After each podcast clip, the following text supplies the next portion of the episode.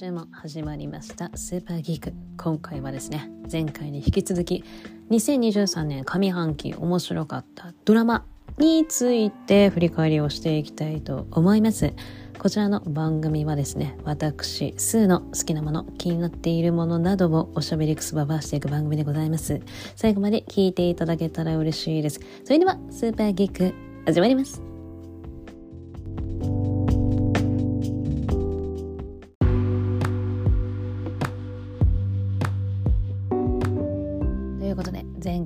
引き続き、えー、2023年上半期面白かったドラマのね振り返りをしていきたいなと思っております。ということで前回はですね韓国ドラマのくくりでおしゃべりクソババアをしたんですけれども、まあ、なんで韓国ドラマだけでお話をしたかと言いますと6月の下旬に怒涛の配信ラッシュが始まるという理由であの韓国ドラマをね、えー、ここ最近あの見まくってるのでまあそれで面白かったものっていうお話をしていたんですけれどもディズニープラスって、えーと、マーベルの新シリーズドラマね始まったんですが、えーと、こちらが「シークレット・インベージョン」というタイトルでしてあのニック・フューリーが主人公のドラマになっております。まあ、マーベルシリーズをね、あの、ずっとご覧になってた方だ、方でしたら、えー、ご存知のキャラクターだと思うんですけれども、これがね、えっ、ー、と、予想通り、毎週水曜日だったかな、に1話ずつ配信なんですよ。で、セックスザ・シーの、えーと、新シーズン配信が始まりまして、こちら現在2話まで配信されているんですけれども、こちらは毎週今度からね、なんか何曜日になんか1話ずつ配信なんですね。で、結構楽しみにしていた 一流主婦のファミリーレースのシーズン2。これがびっくり。ディズニープラスでね、もう全然配信されないじゃんと思って、いろいろといろ いろいろとじゃないですね。もう何回かそのページに飛んでは更新されないな。ページに飛んでは更新されないななんてやっていたんですけれども、えーと、やっと表示がされましてなんと7月の下旬にシーズン2の配信始まりますなんていう表示だったんですよ。嘘でしょ？と思って。楽しみにしてたんですけど1ヶ月も先になっちゃうのっていうの。ていやこれはちょっと新しいドラマ時間かかるなっていうことでもういいや 喋っちまえっていうことでちょっとねもうあの今まで見てきたやつで面白かったもののね話をしていこうと思っているんですけれどもあの一流シェフのファミリーレストランはアメリカですと Hulu での配信なんですよ。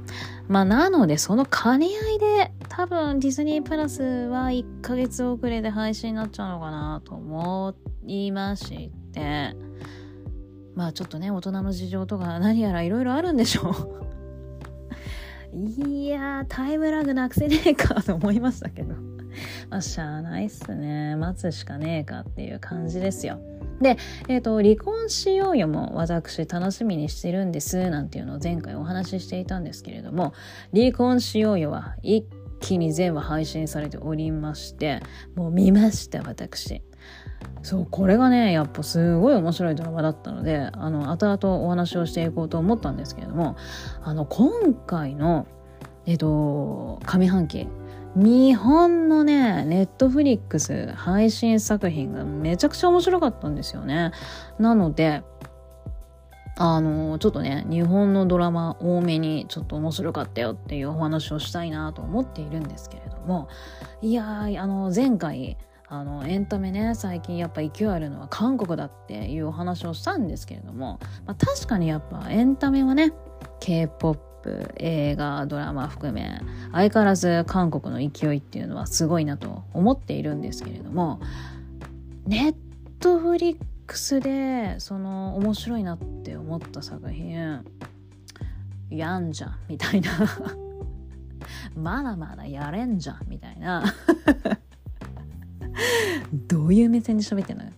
感じですけど。なんかね、いやいやいやいや、面白いじゃん、やるじゃん、みたいな感じの。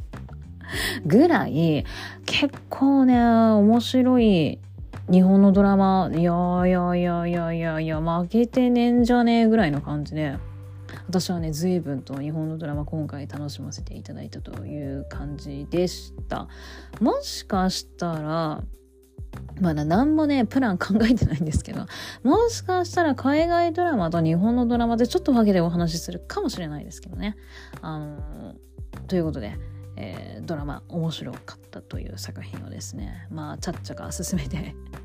いきたいなと思います。えっ、と、まず私が面白いなと思った作品はですね、ネットフリックスで配信されました、ビーフ。これがまあちょっとね、まだ新しいドラマだったなという感じで面白かったですね。えーと、私こちらのビーフ予告の時点でこれは見なくてはいけないかもしれないと 思いましたなぜかと言いますとあの A24 が制作をするというドラマなんですよまあ、制作したドラマなんですね。で、あの、私は A24 ファンですのでファンなんですがね、やっぱ A24 って今、もうどんどんどんどんいろんな映画ね、あの、排出しておりますので、ちょっともう追いつけ、追いつけない状況にはあるんですけれども、A24 ファンなので、いや、これはちょっとどんなドラマになるのかな。プラスですよ。あの、スティーブン・ユアンとアリ・ウォンが共演して、これね、ダブル主演っていう形なんですよ。なので、この二人の共演のドラマ A24 はどんなになるのかなっていうのが楽しみで、まあ、このドラマを見ようと思ったきっかけにはなったんですけれども私スティーブン・ユアンはですねミナリと NOPE しかまだ見ていないんです。でもうウォーキングデッドをねあのファンっていう方でしたらもう昔からこのスティーブン・ユアンの存在はご存知だったと思うんですけれどもそうスティーブン・ユアンねちょっとこれからこれからいろいろと消化していきたいなと思っているところでございます。で、アリウォンですよ。まあ、アリウォンはもともとスタンダップコメディアンの女性なんですよね。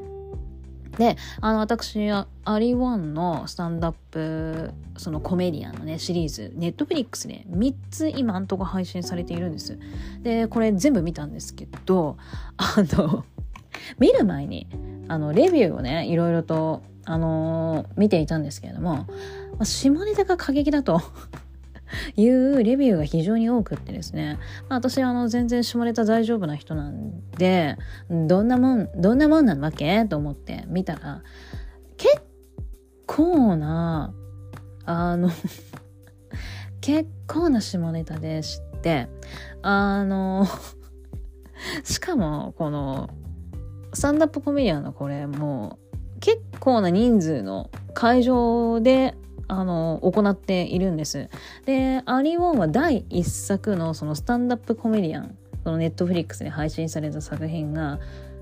きっかけで多分どんどんどんどん人気になってったのかな。まあ、あの、ネットフリックスでアリウォンがこのスタンダップコメディアン上で話しているのを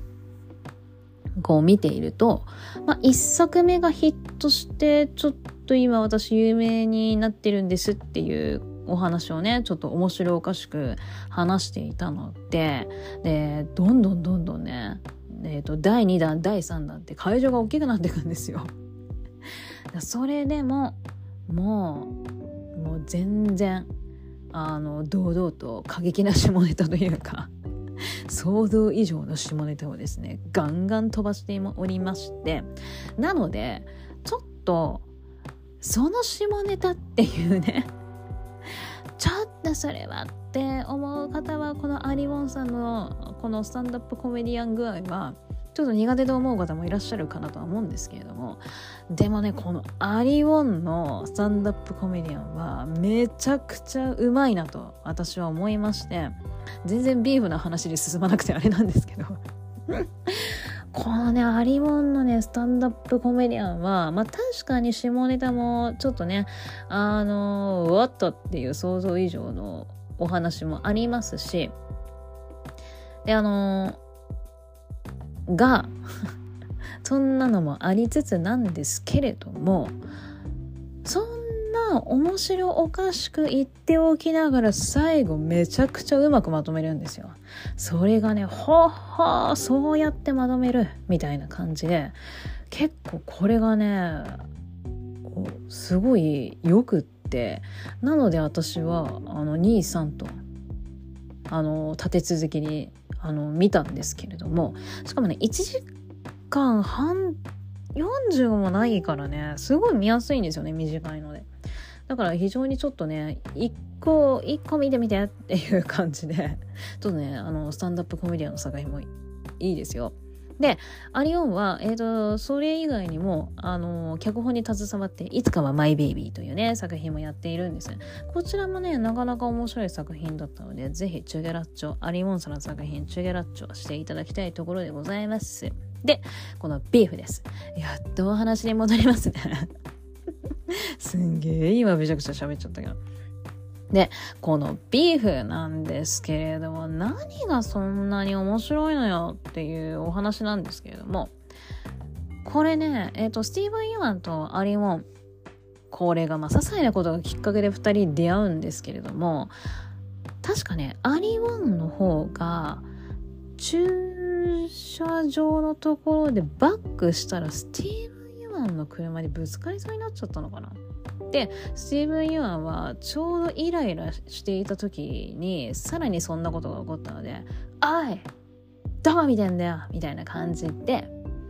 あの窓を開けて文句を言ったわけですよ。そうしたらアリオンの方は顔も出さずに腕だけ出して中指立てて行っちゃったんですよね。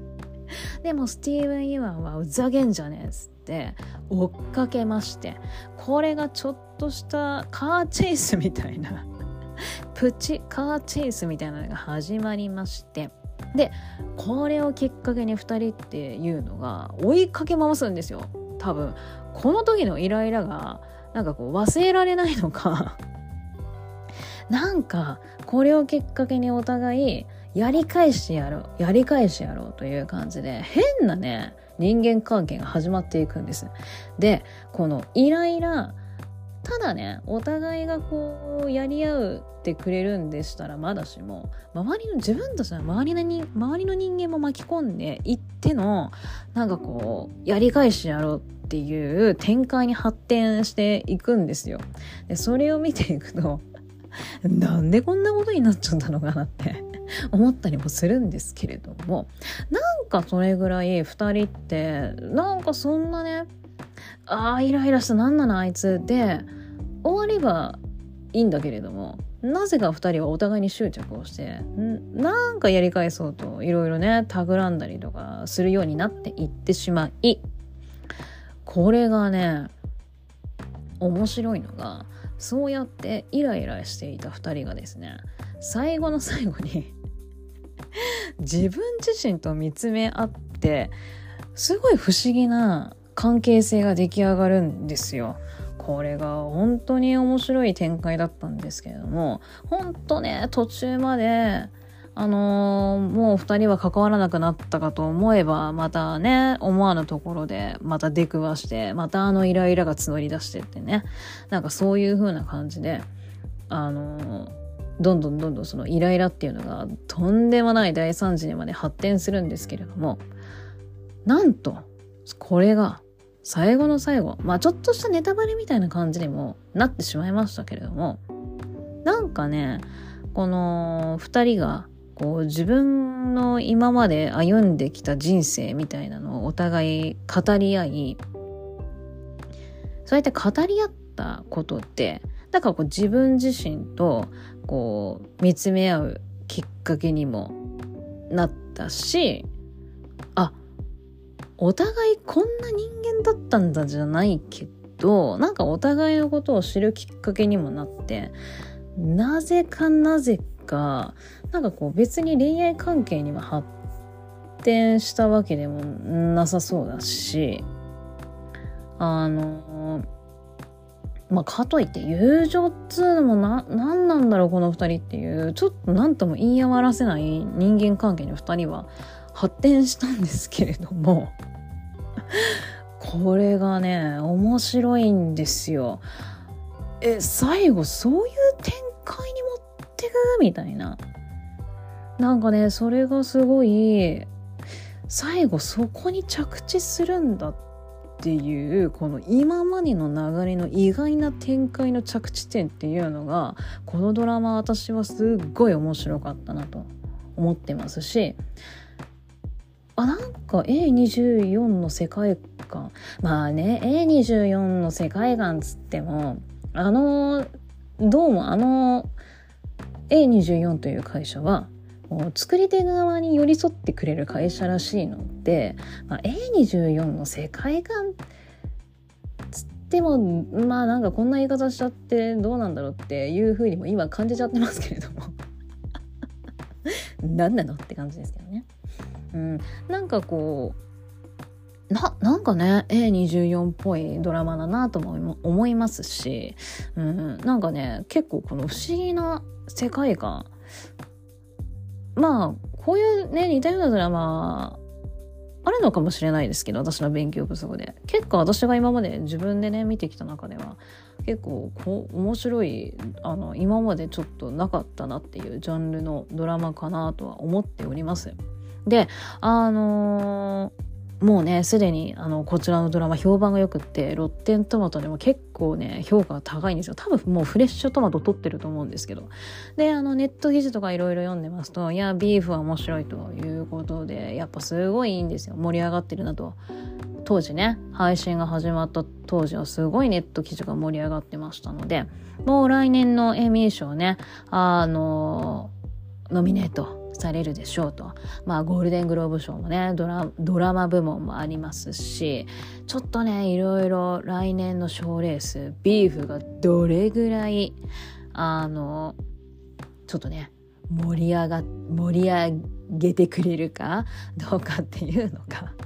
ちょっと来年の賞レース楽しみだなという気にはもうなっております。であのこちらの作品えっと、ひかりさんという、えっと、日本人の女性の方がですね3エピソードぐらい監督として携わってるんですよ。あの私はねちょっとあのひかりさんという方はもうあのビーフをきっかけにあの知ったという感じなんですけれども12個もうね映画撮ってらっしゃるのかなまだね見てないんですけどちょっとねこのひかりさんのもうひかりさんはあのアメリカカでこの映像を多分あの勉強をしてもうアメリカに住まわれているらしいんです。私がちょっと調べたところなのでねこれからちょっとねどんな作品やっていくのかなっていうのもちょっと楽しみなところでもあるなと思っております。でこれがねアリウォンの演技がねめちゃくちゃ良かった。あのいつかマイベイビーとそのスタンダップコメディアンはねやっぱなんかこうちょっとんなんだろうな。うんこういう言い方言っていいのか分かんないけどちょっとやっぱこう強い女性みたいな感じを私は思感じてはおりまして。なんかこう自分の意見をはっきり言うみたいな。いつかマイベイビーそんなキャラだったっけな。間違ってたらごめんなさいね、うん、でもなんかこうなんですけども。このビーフはちょっとねなんかこうなんかこう家族に気を使い旦那さんのお母さん義理のお母さんに気を使いみたいな。なんかちょっとあの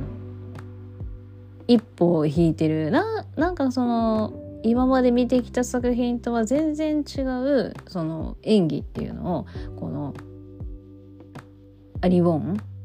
今回このビーフであの演じてましていやアリウォンってこんなに演技がうまいのっていうね。なんか結構この演技のうまさアリウォンめちゃくちゃ光ってるなと。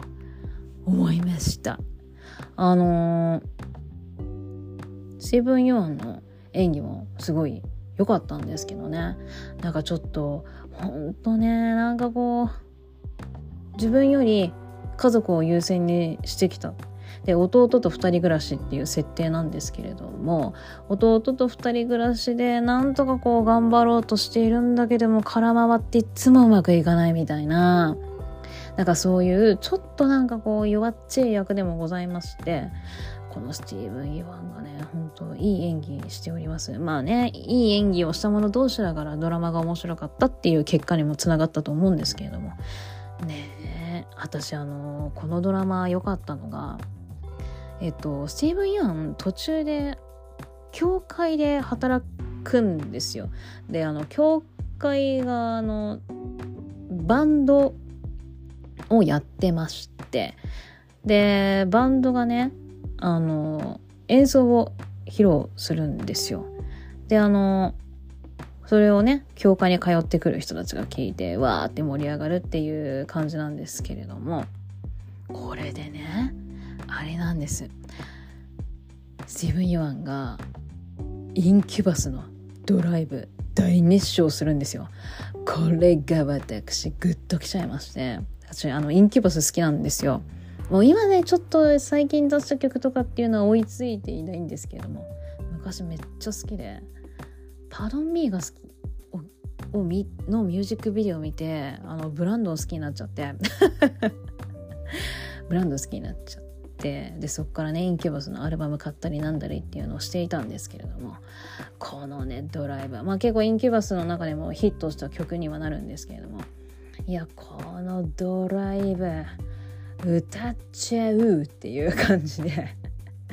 めちゃくちゃ良かったな。あのこのドラマちょいちょい懐かしい曲出すんですよ。どうも調べていくとですね歌詞の意味がこうドラマと重なる部分があるからなんかこう使ったかなんかってなんか読んだもうなんかなんか言っちゃってんけど。なんかねそんな感じだったと思うんですけど。そうなんですよ。ぜひちょっとね、あの、私と同じ30代で洋楽聴いて、ちょっとロックもかじってましたよっていう方はね、懐かしの曲ガンガンかかりますので、あの、歌の方でもぜひ、あの、チェケラッチョをしていただきたいなと 思います。ぜひ、あの、見てくださいね。ビーフ。かなり、あの、ビーフ見た界隈は ビーフ見た界隈とかに盛り上がっておりますので、ぜひ、えー、見ていただきたいなと思います。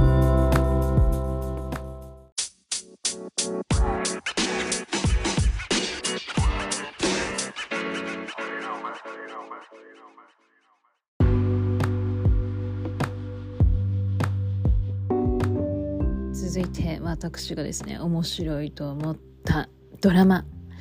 待ちに待った C シーズンが配信されました。マンダロリアンシーズン3でございます。あのー、シーズン3、3月1日に、えーと、配信が、配信が始まった作品になるんですけれども、えー、シーズン1、シーズン2、とっても、とっても、え、面白くて楽しませていただいて、あの、私もスター・ウォーズ完全に出遅れ組ですので、去年、スター・ウォーズの作品っていうのを全部見たんです。で、ドラマも、えー、見たりとかして、あの、いや、スター・ウォーズね、やっぱこう長い間愛されるだけあってめちゃくちゃ面白いんだなっていうのを、ちょっとあの、去年知った もうね、長くファンでいらっしゃる方申し訳ございません。去年知りましたっていう感じなんですけれども、いや、面白いんだなっていうのを、あの、去年、えー、気づきまして、で、インスタのストーリーにちょいちょいスター・ウォーズ今、なんか、ここ面白いとか、いろいろ、あの、アップしてたんです。で、何人かから、マンダロリア面白いから見てよっていうおすすめがあったので、去年シーズン1とシーズン2っていうのを見たんですけれども、まあ、主人公のマンドとグローグの関係性の変化っていうのを、このシーズン1、シーズン2っていうのは本当に楽しませていただきまして、まあ、グローグ可愛いしね、本当に。なんか、まあまあ持ってあげたくなっちゃうよねっていうなんかほんとねもう見てるだけで母性が溢れるっていうか。ほんと可愛いキャラクターをねうまくジョン・ファブローとあれは何でしたデデイブデイブ・フィローニでしたっけ？ちょっと調べさせてくださいね。そうです。デイブ・フィローニが本当にこううまくなんかこう描いているなというのもねちょっと改めて実感させられましたけれども。であのー、シーズン2の最終回も爆泣きな爆泣きさせていただきまして。もう本当に、まあ、明日仕事なのにっていうぐらいちょっとねワンワン泣いちゃったんですけれどもあとはもう本当にサプライズが最終回待ってましたのでもうシーズン2の最終回も神回中の神回なんじゃないかと。私の中では。なんかほんとそれぐらいすごいシーズン2の最終回は良かったですね。でえっ、ー、とシーズン3なんですね今回はね。失礼いたしました。えっ、ー、とシーズン3は、まあ、グローグーとマンドーの関係性っていうのは引き続き描かれてはいるんですけれども、あの、あ、そうそうそう、あの、シーズン3の前に、ボバフェットに、こちらのマンダロリアン、あの、出てくるんですよ。えっと思って私びっくりしたんですけどちょうどこっから後半戦なんですっていうところから急に グローグが出てきて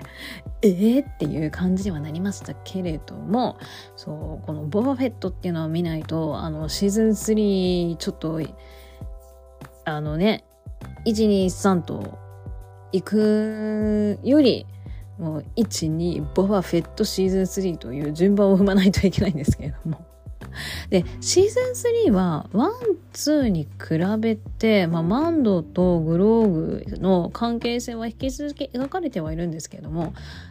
結構マンダロリアンの種族のその全体的なお話っていうのを軸に、まあ、物語っていうのはいろいろ展開されていったかなという印象でございました。えっと、特にボカターンですね。ボカタンが、えーと、再びシーズン3に登場いたしましてでいたしましてであのー、ちょっとねこのボカターンの成長っていうのもこちらのシーズン3見れたりとかしてですねまあやっぱマンダロリアンって面白いなと改めてまたね実感した次第でございます。あの、アクションシーンもほんとたっぷりで、めちゃくちゃ面白かったですね。あの、私あの、あらすじをですね、詳しくお話ししたいっちゃしたいんですけれども、あの、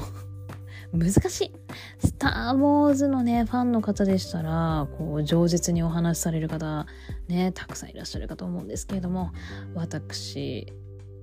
そこまでやっぱペーペーペーのペーペーペーですので、うまく話せないっていう 感じで、ちょっとね、ほんわかの全体的なこんな感じですっていうことしかちょっとお話できないんですけども。で、あの、ボカタンの成長でしょで、グログとマンドーがまたちょっとね、関係性が最後の方変わって、おお、そうきたかという感じであったんですけど私は。もしかしたらね予想できた。まあそうなるだろうなってね。予想できた方もいらっしゃるかなとは思いますけれども。いや最後そうなって。で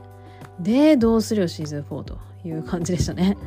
あのジョン・ファブローはすでにあのシーズン3とシーズン4の脚本を取り掛かっているっていうのを以前なんかこうインタビューで答えなんかそういうインタビューに答えましたっていうネット記事を見たのってまあシーズン4もあるんだろうなという、えー、感じでですね。あのちょっと楽しみなのともう。今から楽しみなんですけども。まあなんつっても主人公のペデロ・パスカルがめちゃくちゃもう もう人気で人気で忙しいでしょうから。まあスケジュールがね。いろいろスケジュールのこの兼ね合いで。シーズン4の撮影っていつになるんだろうとね、ちょっと今からもうなんかこういろいろ考えちゃいますけれども。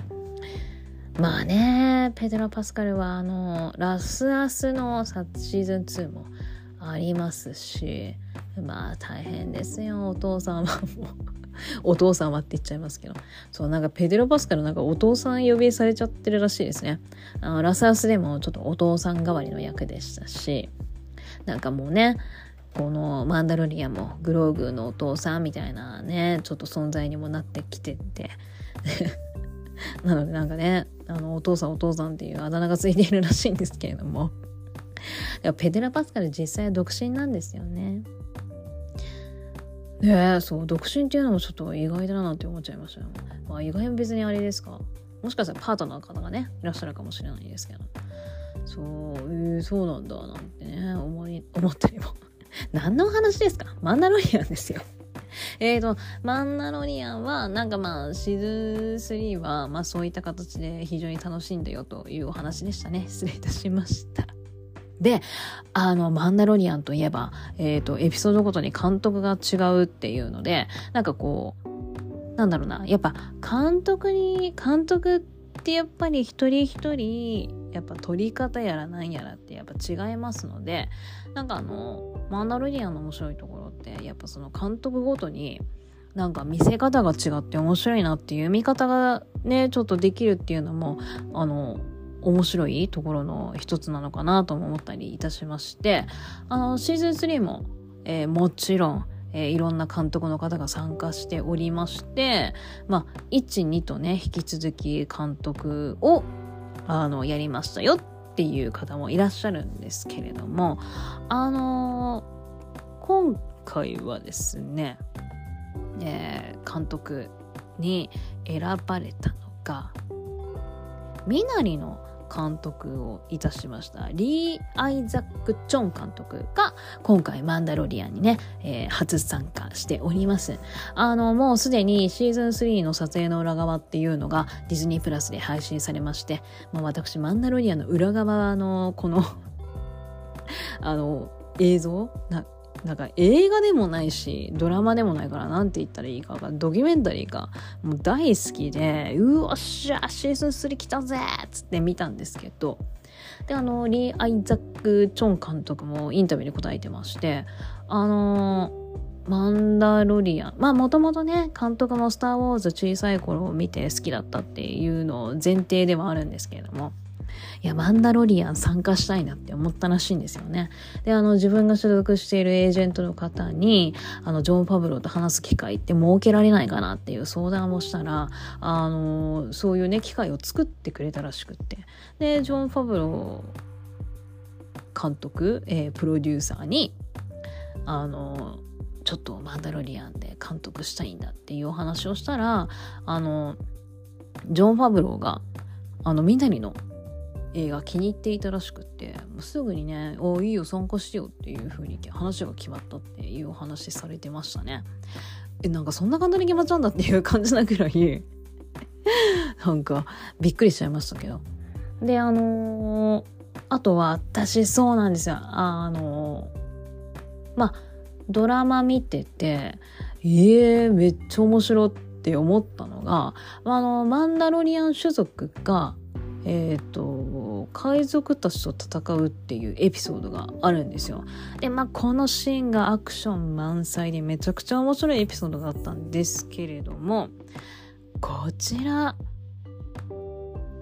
監督を務めたのがあのスパイダーバースの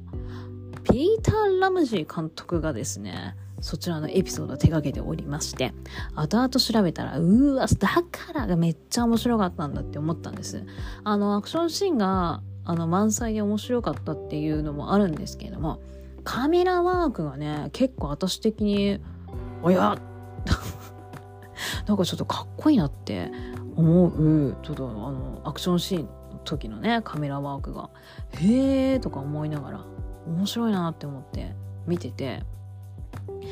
あぜひちょっとねシーズン3興味湧いた方ピーター・ラムジー監督のエピソードぜひちょっとチゲラッとしていただきたいですね。どこだったんだろう？なんか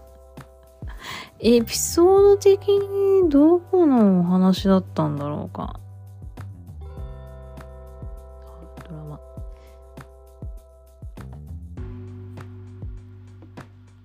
なんか出てくるのかな？ああチャプター5かな？あ、チャプター21。5話目のチャプター21、海賊っていうタイトルなんですけど、多分これがアクションシーン満載のお話だったと思うんですけれども。そうこれがねめちゃくちゃ面白くって。なんかねこうピーター・ラムジー監督っていうのを後々知ったらさらにうわだからかみたいなね。そういった興奮もあってめちゃくちゃ面白かったですねこのエピソード。ぜひ見てちょんまげでございます。であのー、マンダロニアの裏側を見て改めて思ったのは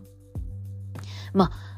あだからこんなにマンダロリアンって人気でファンのね人がたくさんいるのかなって思ったんですけどもこのジョン・ファブローとあのデイブあれあったよね。デイブ・フィローニえー、監督。まあ監督したりプロデューサーっていうのを2人は携わっているんですけれども。いやーなんかほんと「スター・ウォーズ」好きで大切にしているんだなっていうのが本当にねインタビュー見るたんびに思うんですよ。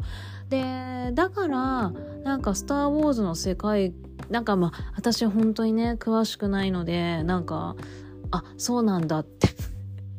人の感想を見てあそうなんだってあのちょっと思ったところでもあるんですけれども。やっぱこう「スター・ウォーズ」の世界観を崩してないというかあの、らしいんですよ。なんか感想とか読んでると、なんかそんな風にも感じたんですけれども、スター・ウォーズの世界観を崩さず、このマンダロリアンっていう新しいドラマを生み出しているっていうところが、なんか2人ってほんとすごいなと。まあ、それにはやっぱ好きなんだね、スター・ウォーズ小さい頃から見てきて好きなんだっていう気持ちがあるからこそまあそういったねお話っていうのがなんか生まれたのかなとも思いましたしあと私そうそう裏側見ておおって思ったのがやっぱ最先端のものも使ってるんですよ。あの前もねマンダロリアンとかでちょいちょいあのお話ししているんですけどボリュームというのをジョン・ファブローさん作りましてあのそういったねあのえっ、ー、とあれはえっ、とまあ昔からスター・ウォーズで携わってるなんかねライターのマジック制作会社だったっけなだからまあそういうのに特化した会社があってでなんか「スター・ウォーズね」昔からこう手掛けている会社なんですけどもまあそことこんなものができたら撮影しやすいんじゃないかっていうので作られたのがボリュームなんですよね。であの LED ライトがこう壁に、えー、埋め込まれていてなんか合ってんかなでその LED ウォールにえっ、ー、とパソコンやらなんやら使って飛ばしてそこに。でもう本当にそこにいるかのような仮想空間を作るっていうね。なので、まあ何回もこのお話はしていますけども、えー、役者さんがね、演技しやすくなるっていう、いろんなあのメリットのある、えっ、ー、と、新しいこうスタジオというか撮影方法なんですけれども、まあ、そういった最先端の技術を使いつつですね昔のやり方をちゃんとこう引き継いでいるっていうのもやっぱファンとしては嬉しいところなのかなと思ったりもしてあの「スター・ウォーズ」って人間以外にもいろんなこう惑星の種族のね、キャラクターっていうのがいっぱい登場するじゃないですか。ああいうのをね、あの CG とかでね、今だったらあの、作れたりなんだりできるだろうにっていう感じなんですけども、ちゃんと特殊メイクの方にね、あの、かぶり物っていう言い方していいのかあれですけど、をこう作ってもらって、それをね、こう、中に入っている人がこう来て撮影をするいうのがなんか昔のやり方ね残してるしあと模型。あれもね昔あの私ライトマジック制作会社合ってんのかなこの言い方。ちょっと待ってくださいね。本当に合ってるよ私。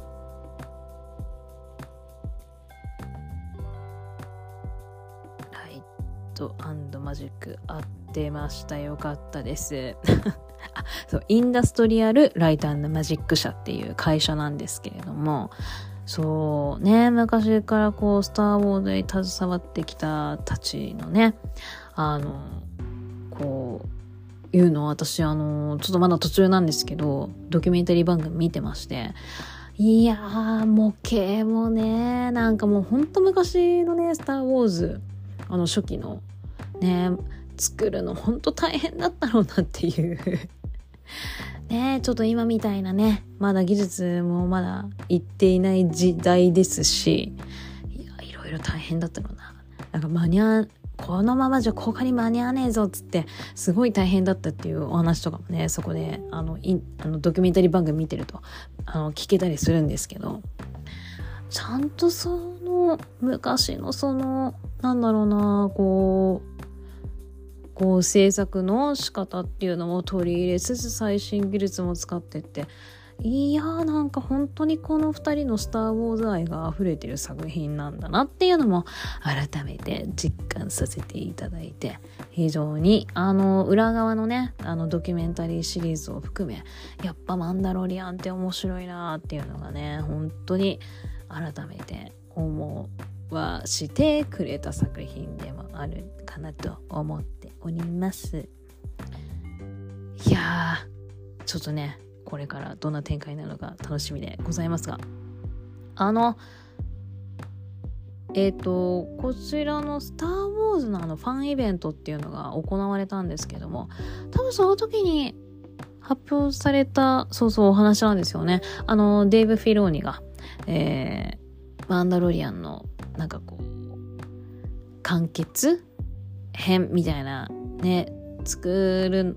なんかこう作るのはもう映画でやりますというねお話があったっていうのでいや楽しみだな。映画で締めくくりますっていう。で多分それあそうかも出てきた。ええわかんないな。なんかとりあえずそういった風にちょっとねこうマンダロリアン締めくくろうかっていう企画があるみたいで非常に楽しみだなというのとあと8月にえででででででちゃったデイブ・フィローニ監督の「あそうか」またねドラマが新しく始まりますので、えー、こちらも非常に楽しみでございます。あのー多分ね合ってると思うんですけどあのヘイリー・クリステンセンがねあの麻生家のあのお師匠さんで出てくる予定だということでいやーちょっとねヘイリー・クリステンセン本当あの出てきてくれてありがとうっていうね また再び出てきてくれてありがとうという感じで楽しみだなと。スター・ウォーズね。うん、もう終わりませんから。あの、マンダロリアンが終わったと思えばそうかでしょ？で、あの、そのファンイベントにもね、いろいろ発表ありましたけれども、ジュード・ローが出る作品もありますし、あと、イ・ジョンジェさんがね、あの、主要メンバーとして出演する「スター・ウォーズ」の新しい新シリーズ、えー、出てきたり、えー、これからね撮影とかまだどうなのか詳細分かりませんけれども、えー、そういったことも楽しみがまだまだ「スター・ウォーズ」ありますので終わらねえな「スター・ウォーズ」ってね 楽しませてもらいたいなと思っております。ということで「マンダロリアン」シーズン3、えー、引き続き楽しませていただいたというお話でございました。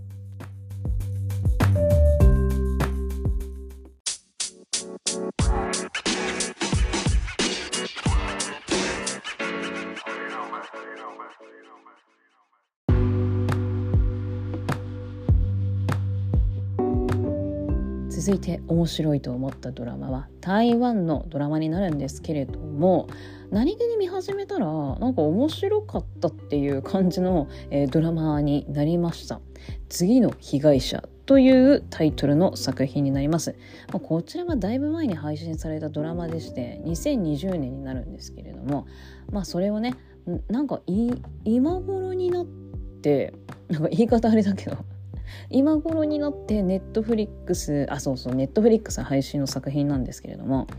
なんかこうネットフリックス側が「こちらどうですか?」みたいな感じで進めてきて「えー」みたいな「えこんなドラマあったんだ」っていう感じで見始めたんですよ。であの私台湾のドラマとか中国のドラマってなんかこうラブコメだったり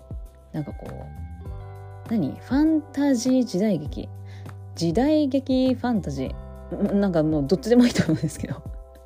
なんかそういったジャンルのイメージっていうのがすごい強くって。であのタイトルのね「次の被害者」っていうのを聞いていただければなんとなく殺人事件なんですかみたいな感じでね予想がつくと思うんですけれども。あの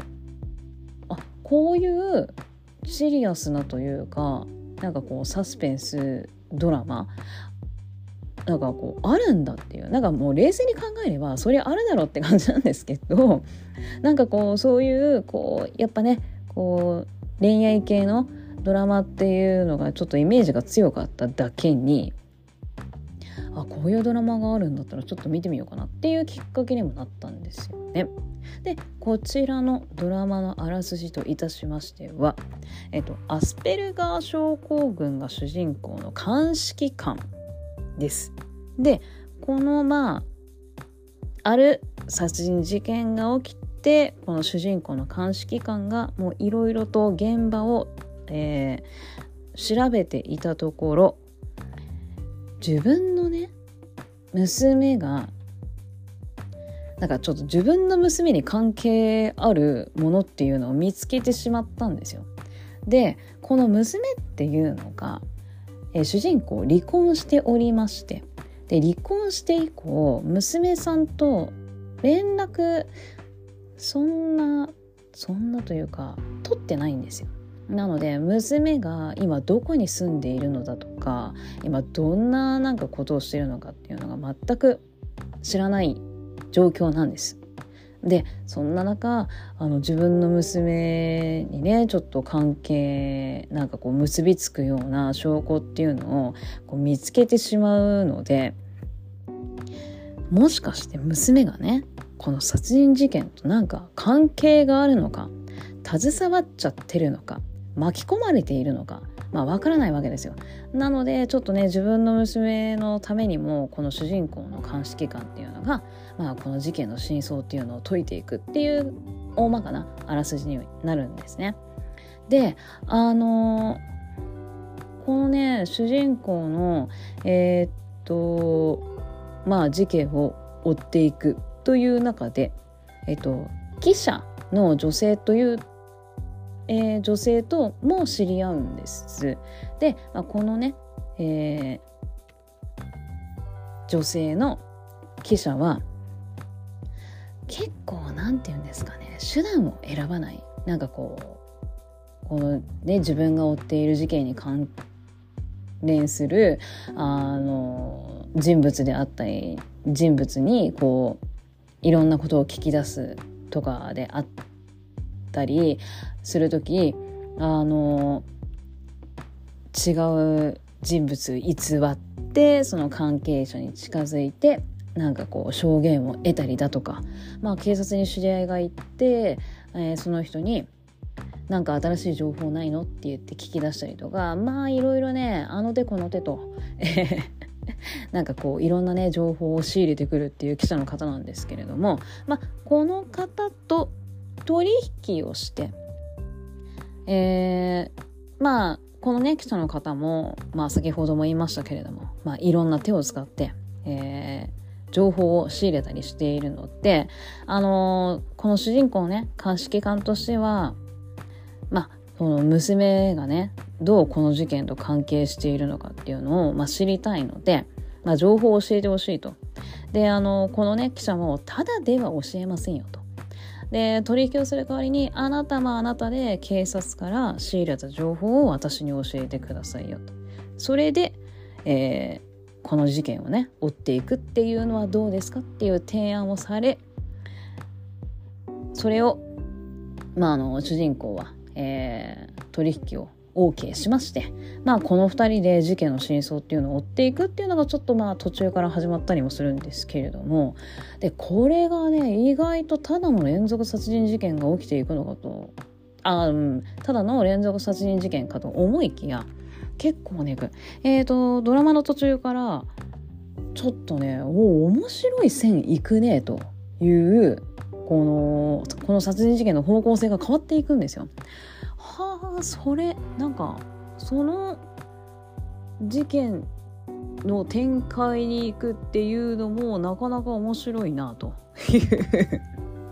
感じで、まあ、私あの2時間サスペンスとかもよくね今はそんな見なくなっちゃいましたけれどもあの昔よく見ていたりもしましたし「えー、近代一少年の事件」も大好きですし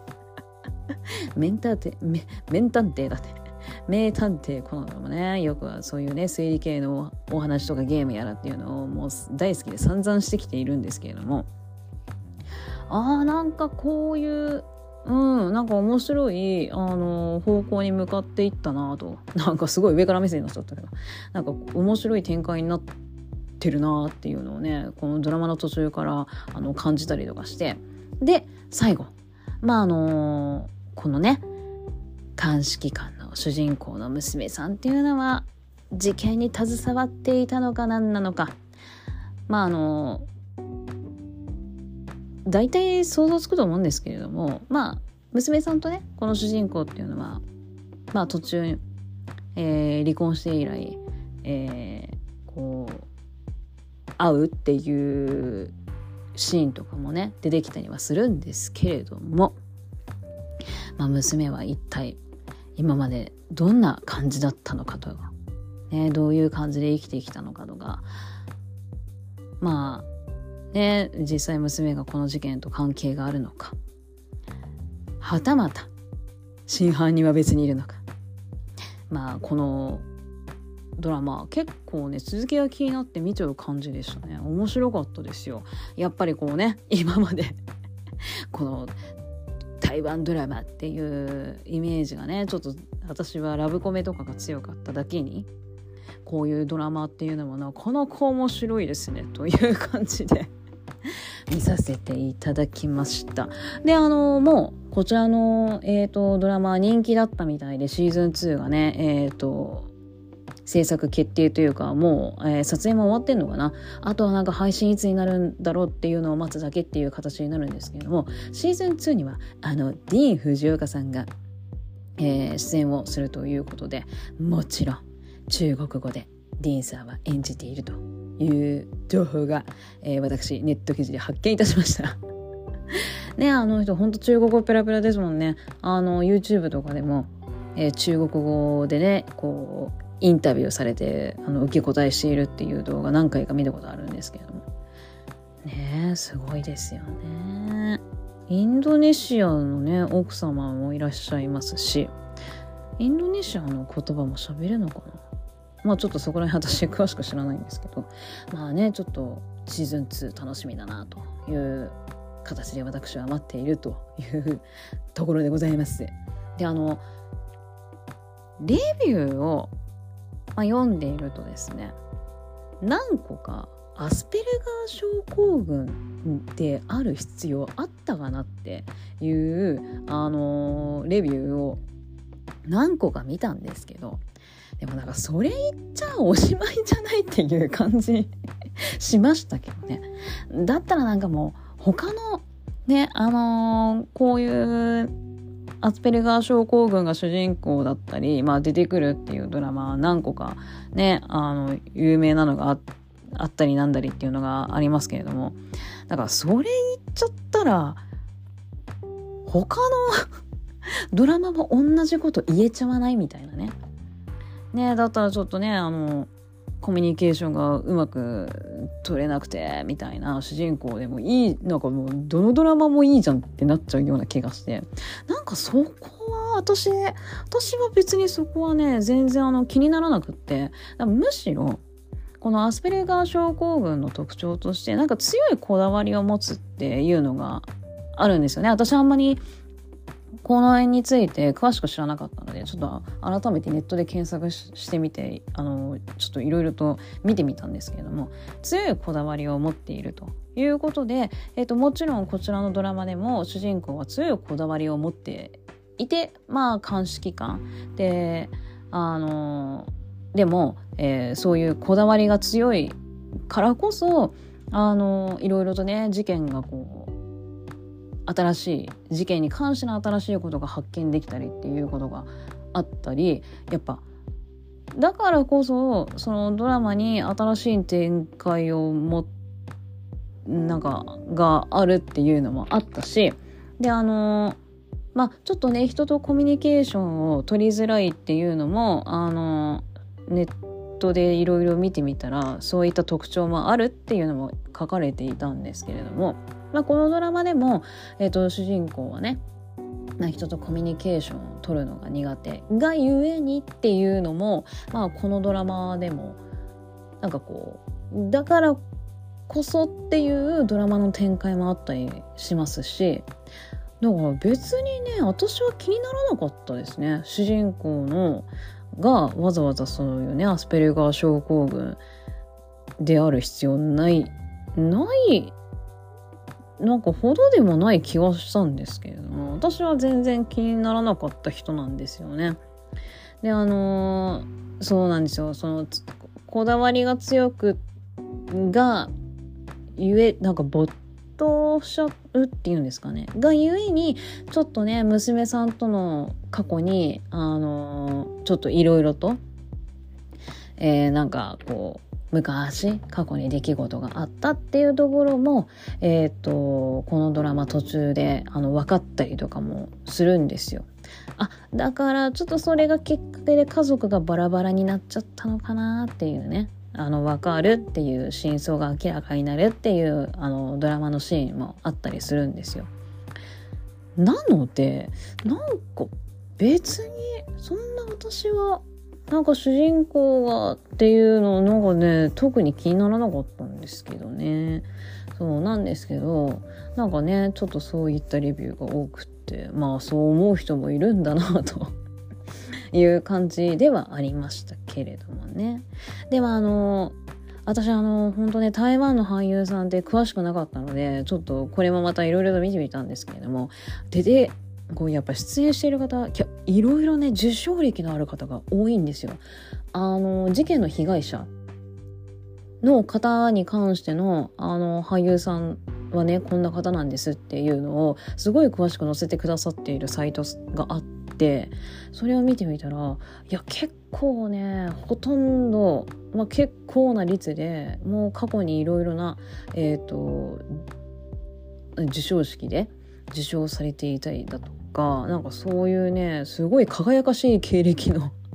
経歴を持ってる方たちがこうこのドラマに集結しているんだなっていうのがね、えー、感じまして。なのでやっぱ皆さん演技ねなんかえー、えー、っていう方はいらっしゃらなかったですね。何何それって感じになっちゃいましたけど。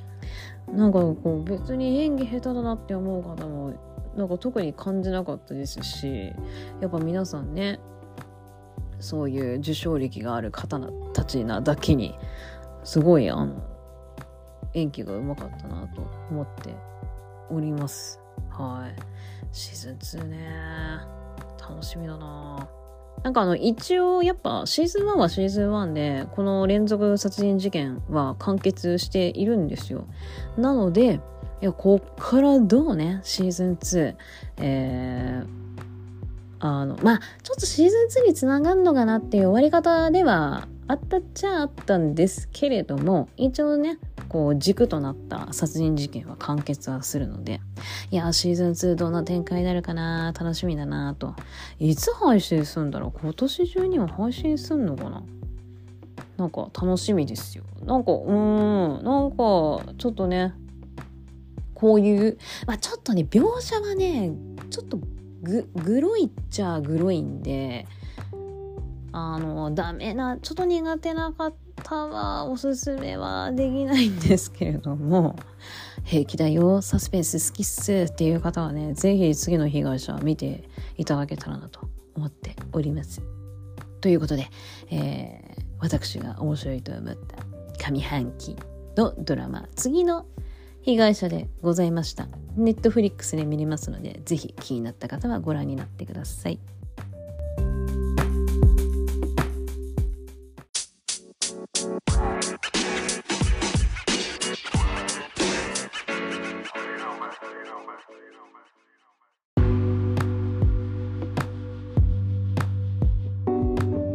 続いて面白いなと思ったドラマはですね、えーシーズン3が今年中に配信される予定になっているんですけれどもちょっとその前にという形でですね、えー、スピンオフドラマ配信されました、えー、ネットフリックスで配信されております。まだネットフリックスかという感じになりましたけれども、えー、クイーン・シャーロット・ブリジャートン家外伝。こちらがやっぱり面白かったなと私思っちゃいました。ま あ 思っていいんだけど 思っていいんだけれども思っちゃったという感じですね。えっ、ー、とまあさっきも言いましたけれどもシーズン3がね今年中に配信する予定になっているんですけれどもはっきりとまだ、えー、何月何日と 詳細がわからない、えー、状態ではありますが、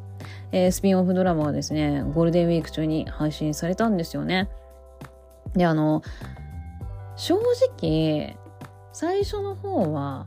あんまりなんかあーなんかスピンオフドラマだからかな。あなんかこんな言い方もあれだけどなんかやっぱりこうスピンオフドラマっていう まあそういうドラマなんですけどえなんかやっぱスピンオフドラマだなっていう感じでなんかまあ普通に見ちゃってたんですけれどもこれがねだんだんだんだん面白くなってくるですが、えっと、このドラマはですね「まあ、クイーン・シャーロット」ってタイトルにもありますけれどもシャーロット王妃の過去のお話になるんです。でまあこのね時代のこの貴族の方っていうのはやっぱこう政略結婚であったりとかなんだりっていうので、まあ、決められたなんか親が決めた人と結婚みたいな、えー、感じがねやっぱこういう時代の映画だったりを見ているとよくあの見受けられるんですけれどもこのクイーン・シャーロットもやっぱり決められた結婚だったんです。でそれが相手がジョージ3世だったんですけれどもこのねジョージ3世と結婚するにあたってシャーロット王妃っていうのがやっぱねこうやっぱ自分の意思で結婚するわけではないから。っていうのでちょっと悩んだり。で結婚まあ結局結婚するんですけど、まあ、しなきゃいけないんだけどしなきゃいけないっていう状況にはなっているんですけども。で結婚してからがこのシャーロット王妃が大変なことがねちょっとね待ち受けていて、まあ、シャーロット王妃がそれをどう乗り越えていくのかっていうところをこちらのドラマっていうのは見ていくんですよ。でえっ、ー、とまあこの壁にぶつかるんですけれどもその壁っていうのがまああのブリジャントン家ねえーと、ドラマシリーズご覧になっている方だったら、まあ、ちょっと覚えているかなと思いますがジョージ3世ってちょっと病気を抱えている方なんですよ。であのシャーロット王妃はその病気を持っているということをあのジョージ3世側の家族からは何も教わらずに結婚をすることになったのでまさかちょっとねあのこんな重い病気を抱えていたとはということでシャーロット王妃がびっくりするわけですよ。であのその前に結婚初に結婚した日の夜に、まあ、夫婦になったから2人でね同じお城というかお屋敷にというか、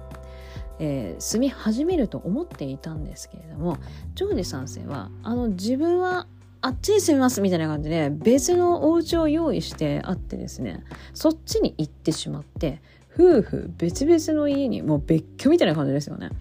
夫婦別々の家に住んでずっとこう過ごしていたわけですよ。でシャーロット王妃は夫婦になったはずなのになんで私たちこんなね離れて暮らしてな何なのっていうのでなんかこうイライラがねストレスというかがこうシャーロット王妃の中で溜まり出してしまうんですよ。でそこでちょっとした伏線回収っていうのがねあのこの後始まってこっからちょっとそっからがねこのドラマ面白い展開になってきたなと。やっぱ私あの伏線回収好きなんで。あらやだ伏線回収始まったっていう形で。何よジョージっていう感じにもなるんですけれども。ジョージそんなことを待ってたの？っていうね伏線回収が始まってそれがまたちょっと面白かったんですけれども。そうなんですよ。まあ、常時賛成も常時賛成でという感じで、まあ、その伏線回収の時に、まあ、分かってくるんですけれども、まあそれを2人がまああの今でもね2人はあのお別れせずに夫婦でいらっしゃいますので。まあその壁をどうこの2人が乗り越えていったのかっていうところがこのねドラマの面白いところでもありこの2人の愛というところを見ていく。という形でですねなんだかんだ楽しんじゃったんですよね。最初あんだけやっぱりスピンオフだななんて思っちゃってた自分。申し訳ない。申し訳ございませんでしたっていう感じなんですけども。そう途中からねいや面白くなってきたのこのドラマと。まあちょっと上から目線の言い方になっちゃいましたけど。そう面白かったんですよねであのー、やっぱねこのドラマ最終回の最後のシーン私泣いちゃってあのその最終回最後のシーンっていうのがこの過去と現在が重なるんですよ。これがねちょっとうるというよりダーッと。ダーッと。ちょっと感情がこうグッとくる感じで。いやめっちゃいいドラマじゃんってね最後なっちゃったんですけど。なっていいんだけど なっちゃったって言い方しちゃいましたけど。いやそうそれがめっちゃ良かったですね最後のシーン。うーってきちゃいましたね。でえー、っとまあそういうね愛の2人の愛の形っていうのを見ていくんですけれどもいやにしても女は強えなっていうのを このドラマを見てちょっとね改めて思ったんですけれども女は強え。いやシャーロット王妃のねこの2人が抱えている問題点との向き合い方というか向き合い方もそうだし乗り越えたっていうところもねいや強えなって思うんですよ。でこのシャーロット王妃だけじゃなくってダンベリー夫人っていうあの黒人のねあのご婦人がいらっしゃるんですけれどもこの方の過去っていうのもこのドラマの中で見ていくんですよ。でこのねダンベリ夫人って過去にこんなことがあったんだっていうなんかまあのがいろいろとあのこのダンベリ夫人っていうのが起こるんですけれどもダンベリー夫人もダンベリー夫人でそれを乗り越えての今があるっていう感じでですね。やっぱそれも見ちゃうと女って強えなってね。まあもちろん弱い部分もあるんだけれども。いやそこちゃんと乗り越えんじゃん。強えよ。みたいな。いやほんとね。いや女ってって思っちゃいますね。このドラマを見てると。すごいね。いいドラマでしたよ結局のところ。ブリジャートンやっぱいいなってちょっと改めて思う作品でございました。あとなんだろうな。私あのなんだろう。私がこう思っただけなんですけど。なんかセリフがねなんだろう。ちょっと感情的になってこう言うシーンかな。やっぱこう気持ちをあら荒げる。あなんて言ったらいいの？そうね。その自分の気持ちをこう主張する時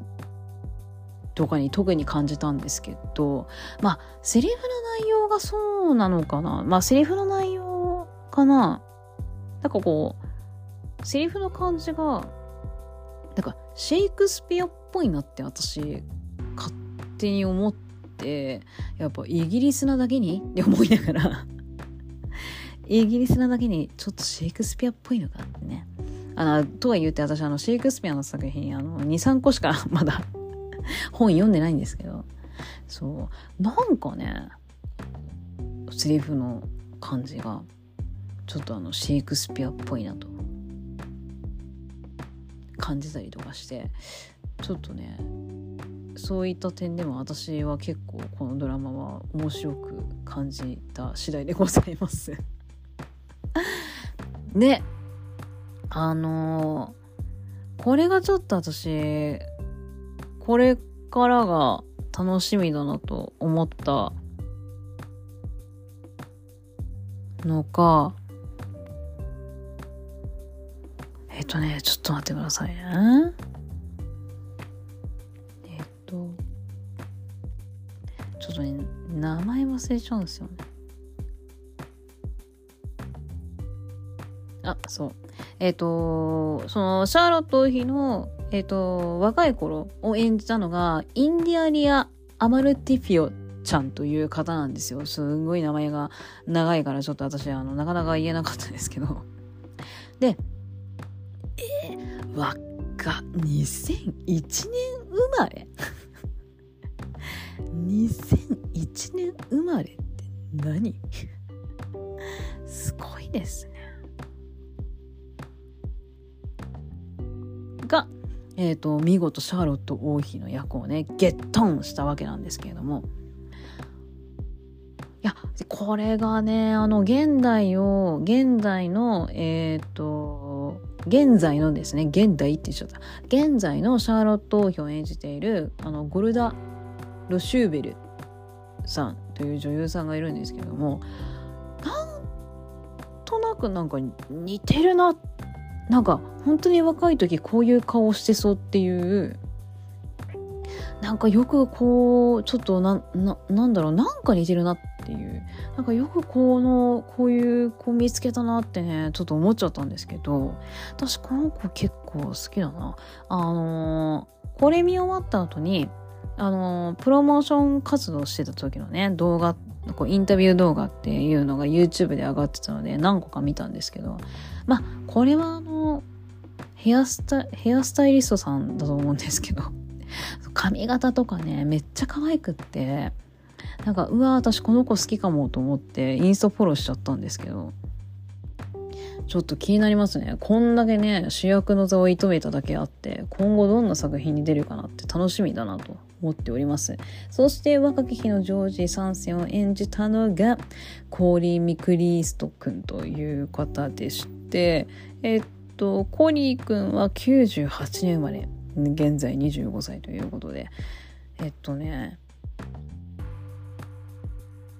そうコーリーくんもまだそんなねあの作品っていうのが出ていないんですよ。なので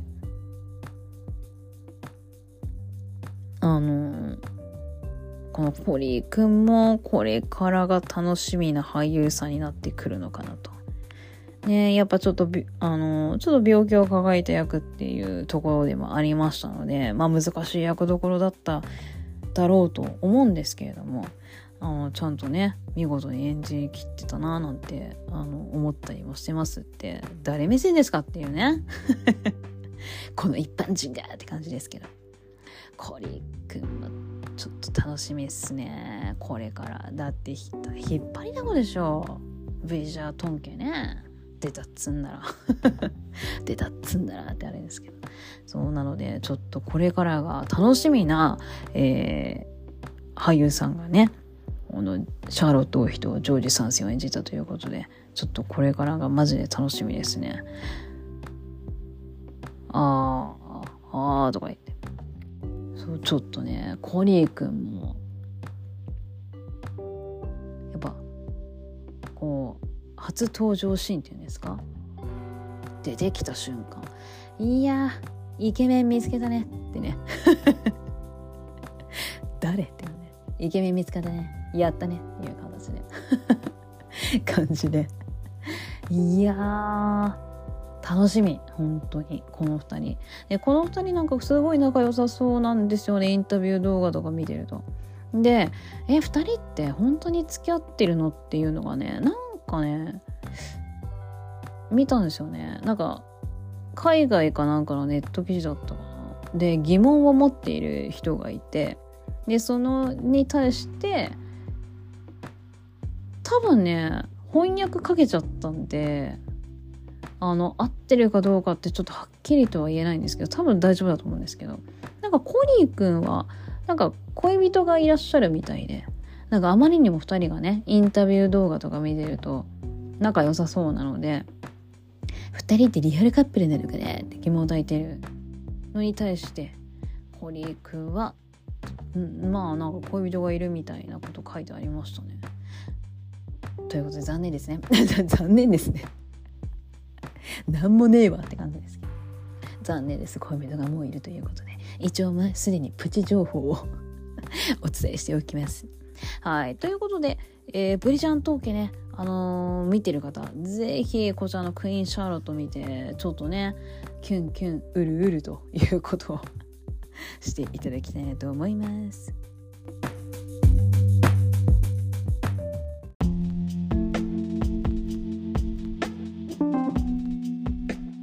ことで、えー、上半期面白かったドラマ、うん、欧米ドラマ？あ、欧米でもないか。台湾ありましたもんね。すいません、忘れちゃって。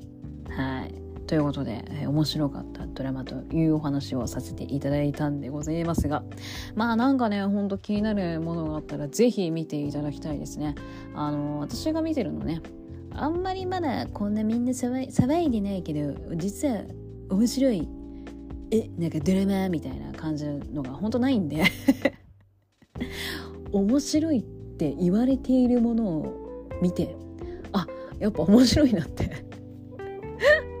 思ったものをあの見ているだけっていう言い方もあれですけどあのそういったのが多いので、まあ、あのね世間が面白いと言っているんだったら